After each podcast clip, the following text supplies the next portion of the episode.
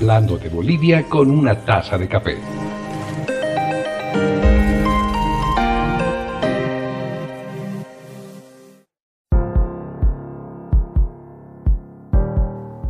En la tertulia de hoy, un encuentro con dos formas de analizar y hacer política en Bolivia, la teoría de lo nacional popular y el liberalismo. Apelamos a las visiones del escritor, politólogo y filósofo Hugo Celso Felipe Mancilla, más conocido como HCF Mancilla, y del crítico, editor y doctor en literatura Mauricio Sousa, para explicar el comportamiento político y electoral de los bolivianos. Acompáñenos.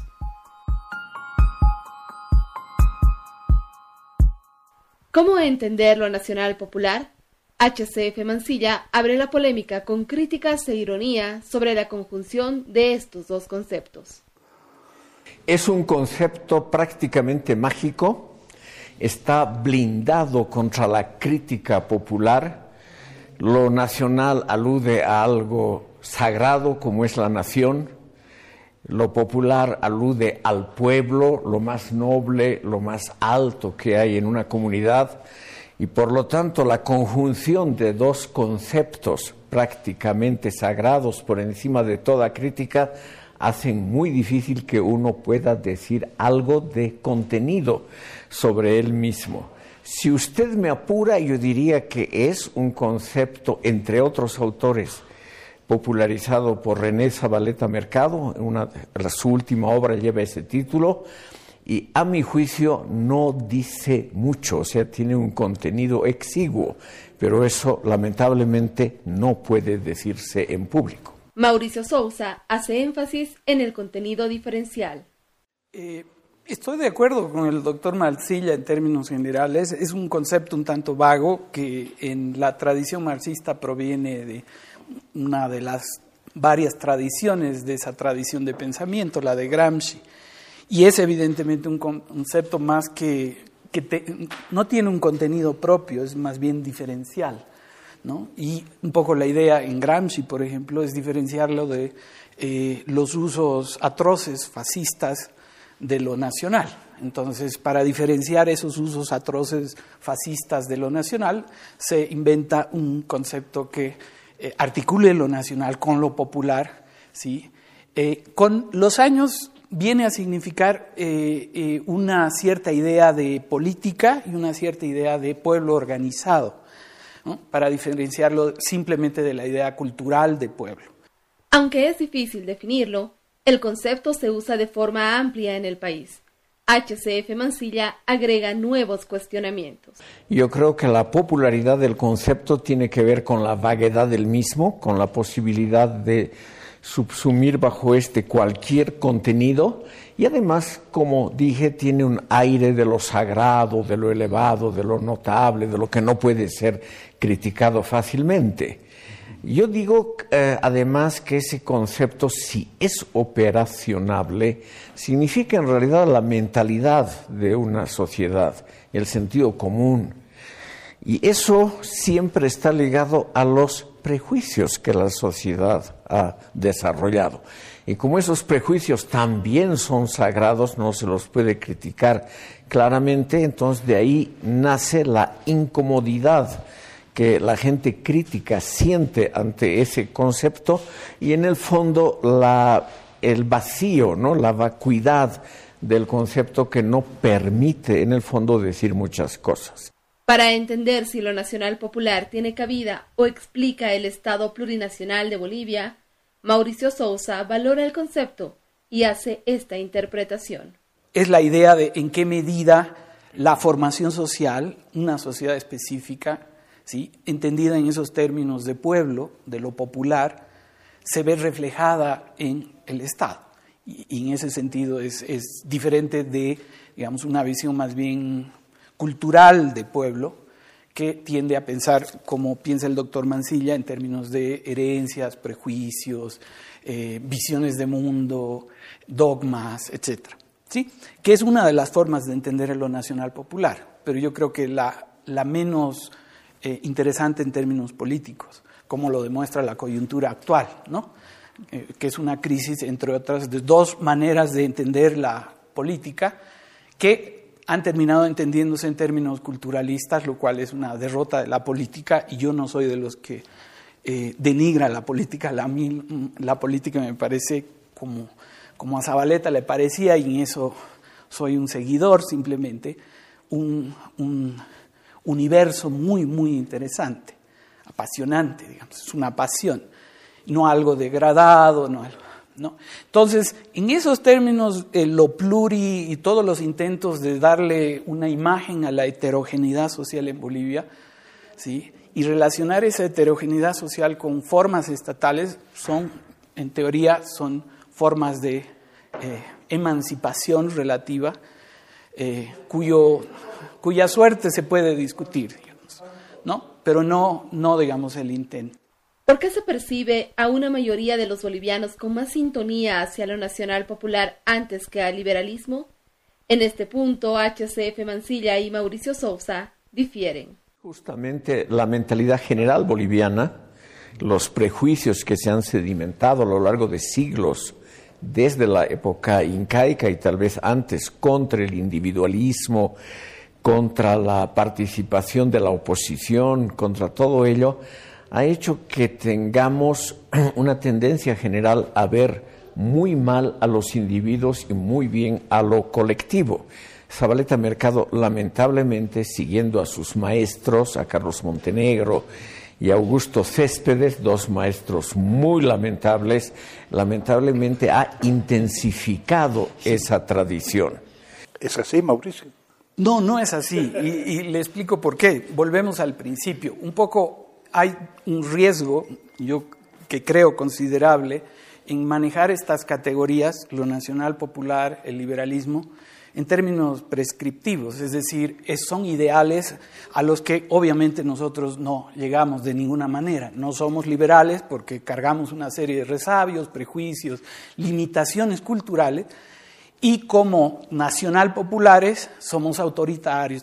Entonces, esa manera de ver prescriptivamente las categorías, uno, y no históricamente, y dos, eh, culturizar de esa manera la política, me parece eh, posible y legítima como una vía explicativa, pero muy limitada en términos de su posibilidad de explicar nuestra historia. Desde la perspectiva de HCF Mansilla, el liberalismo y los intentos de la ciudadanización tienen una tradición en Bolivia, pero han sido agraviados. Aquí en este país siempre ha habido intentos por ciudadanizar el país. Los presidentes Santa Cruz, Vallivian, Linares, el Partido Liberal en el poder, el presidente Arce, es decir, ha habido, y el muy denostado sexenio, sin conocer lo que era en el funcionamiento práctico, esos años gloriosos, reitero, enfatizo y subrayo, entre 1946 y 1952, han sido denostados por esa tendencia lamentablemente mayoritaria, lo cual no es signo de calidad, que ha tratado de despreciar los intentos de modernizar el país dentro de un racionalismo práctico.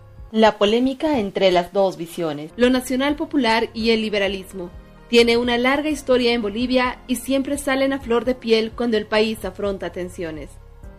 HCF Mancilla y Mauricio Sousa, con dos perspectivas contrapuestas, ayudan a entender la realidad de un país en el que dos personas que piensan diferente pueden tomar un café y hablar del tema que los une, Bolivia. Agradecemos al doctor Mancilla y a Mauricio Sousa. Esperamos tenerlos pronto nuevamente para continuar con este interesante diálogo. Muchísimas gracias. Gracias. Así concluye nuestra tertulia. Hasta la próxima.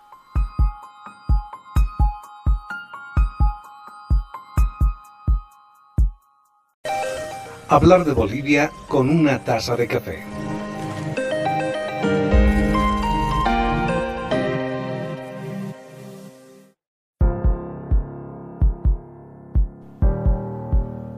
La tertulia de hoy, la migración de Occidente a Oriente en las últimas décadas y el contexto para entender qué ha provocado este movimiento en la convivencia con el respeto a los derechos humanos, pero también con la presencia de racismo y el regionalismo. Para analizar este fenómeno, las visiones de Nelson Jordán, teólogo docente e investigador en antropología, historia y sociología, y Alfonso Hinojosa, exdirector general del régimen consular, investigador, docente y consultor internacional. Acompáñenos. ¿Cómo se dio en sus orígenes la migración y cómo continúa este proceso de los habitantes de la zona andina a Santa Cruz, considerado el principal polo de desarrollo del país? Nelson Jordán hace una rememoración. Eh, primero colocarlo en un marco, ¿no? Eh, en realidad el, fenómeno migratorio en Santa Cruz en concreto tiene un, un, margen de tiempo específico y es relativamente reciente, a partir de los años 50, 50, 60, y viene, claro, asociado a, otros fenómenos de índole económica, de índole política, en fin, eh, donde era parte de un proyecto nacional el, poblar, digamos, las tierras bajas, justamente en función de generar un polo de desarrollo que permita, eh, permita cambiar la matriz económica del país que hasta ese momento era básicamente minera. ¿no? Entonces se pretendía este, eh, orientarla hacia otras, otras fuentes. Alfonso Hinojosa se refiere a la problemática del fenómeno migratorio evidenciado en muchos casos en el rechazo del otro. A partir de, eh, de, la conformación de los estados nacionales, estamos hablando de 200 años atrás, empieza a surgir la noción también de ciudadanía que corresponde a un territorio nacional. Y cuando una persona de una determinada nacionalidad transpone las fronteras, el territorio de esa nación, eh, como que está en un limbo. Pierde sus derechos porque esos derechos están territorializados, ¿no? Hay todo un tema de derecho internacional eh, eh, referido a esto, ¿no? Pero lo evidente es que también en la mayoría de las sociedades hay un marcado rechazo al, al extranjero, podríamos decir, al diferente tiene que ver con, el, con, el, ser diferente. Pero se complejiza mucho más cuando esto está atravesado, por ejemplo, por la clase. ¿No? No solo es, eh, se rechaza al diferente, se rechaza al diferente porque es hoy en día sobre todo pobre, esta, esta dimensión de la porofobia, ¿no? no solo, o por cuestiones étnicas, o por cuestiones religiosas, o de identidad sexual. Aunque la migración se ha incrementado, Nelson Jordán explica que el proceso ha cambiado y se da una nueva caracterización del migrante de esta nueva generación. Bueno, pues hay, hay una fase, digamos, de transición que el migrante pues acaba por, por integrarse, por establecerse, por establecer otro tipo de relaciones con, con la sociedad de recepción y se incorpora, ¿no? Mantendrá, por supuesto, sus rasgos culturales, algunos, este, eh, en fin, de hábitos, pero en el caso, eh, digamos, el que empecé a referirme de Santa Cruz, es, una ola que, que continúa, ¿no? O sea, no es que son nietos de migrantes, es que hay nietos de migrantes, hay hijos y hay nuevos migrantes que siguen llegando por miles, ¿no? O sea, es una, una cuestión de todos los días, Y eso lo vuelve más complicado el panorama porque ya no estamos hablando de la migración como se planteó en sus inicios de forma, eh, digamos, sobre todo orientada a, las áreas rurales. El migrante de esta última generación va directo a las ciudades. Pero Alfonso Hinojosa enfatiza en el hecho de que la inmigración no puede considerarse como un hecho ilegal. Aquí estamos hablando de una mercancía fundamental que es la fuerza de trabajo, que es cierto, hoy en día se dirige a escala mundial básicamente a los centros urbanos porque son los centros productores de la economía mundial. ¿No? Y ahí son los que aceptean el funcionamiento de esto, ¿no? Pero en base a qué? En base a su explotación, en base a su... a su es mano de eh, obra barata. Sí, pero también hay un discurso que los, eh, que los criminaliza, ¿no? Y cuando hablamos, por ejemplo, siempre desde la academia nos oponemos a hablar de migración ilegal. No hay migración ilegal, puede ser irregular porque si hablamos de ilegal, lo que estamos haciendo es convertir el hecho migratorio en un crimen, y no es así. El movimiento migratorio también debe entenderse en el contexto político, como explica Alfonso Hinojosa. Zabaleta ya lo decía, ¿no? la dimensión abigarrada de la sociedad boliviana, ¿no? que se va a expresar no solo en una multiplicidad de eh, eh, particularismos regionales o provinciales en, un, eh, en, último caso, sino también en identidades, ¿no? Y más aún si hablamos de estas eh, de, esta, de, eh, de, discriminación, si hablamos de intolerancia, etcétera, es importante también poner el contexto político, ¿no? ¿Qué es el que ha hecho que esto realmente eh, cobre dimensiones como las que ha cobrado? En este sentido, Nelson Jordán ve que la política puede corromper el acercamiento con el diferente. Sí, segurísimo, ¿no? Yo, yo no solo lo pienso, estoy convencido de ello. Eh, bueno, eh, los componentes de las relaciones entre diversas culturas, lo que se llama interculturalidad, tienen mucho que ver con, las actitudes, ¿no? o sea, la capacidad de acercarse de una manera positiva al diferente. Y la política justamente hace corromper esta posibilidad de un acercamiento eh, virtuoso, digamos, ¿no? Eh, ventajoso para, para los que se acercan entre sí, ¿no? sino que más bien lo, lo, vuelve como un elemento discursivo para este, arrastrar eh, militancia o, votos, etcétera, ¿no? Al hablar de la migración, también es importante entender este fenómeno fuera de Bolivia. Para Alfonso Hinojosa, uno de los problemas es la falta de precisión en los datos.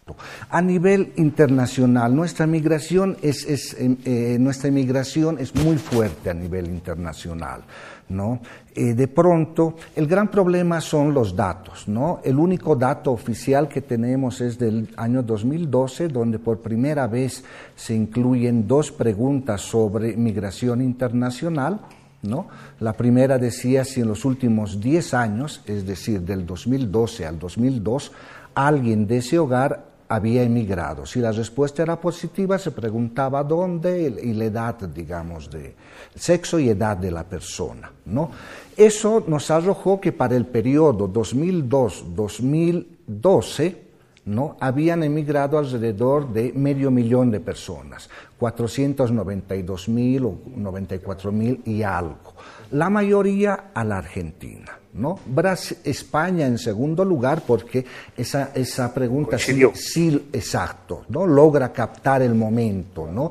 Están subrepresentados Argentina, Brasil y en ese momento Chile emergía. Entonces, ¿cuáles son los principales desafíos para el Estado? Bueno, hay, hay el tema del estatus legal, ¿no? Que recién salta de nuevo, por ejemplo, con el tema de elecciones, ¿no? ¿Quiénes pueden, como bolivianos, votar, ¿no? En, elecciones generales, en fin. Eh, bueno, pues es obvio que eh, los que están, digamos, sin sus papeles en regla, no van a poder acceder a ese tipo de de participación ciudadana, ciudadanía, pero eso, es lo de menos, ¿no?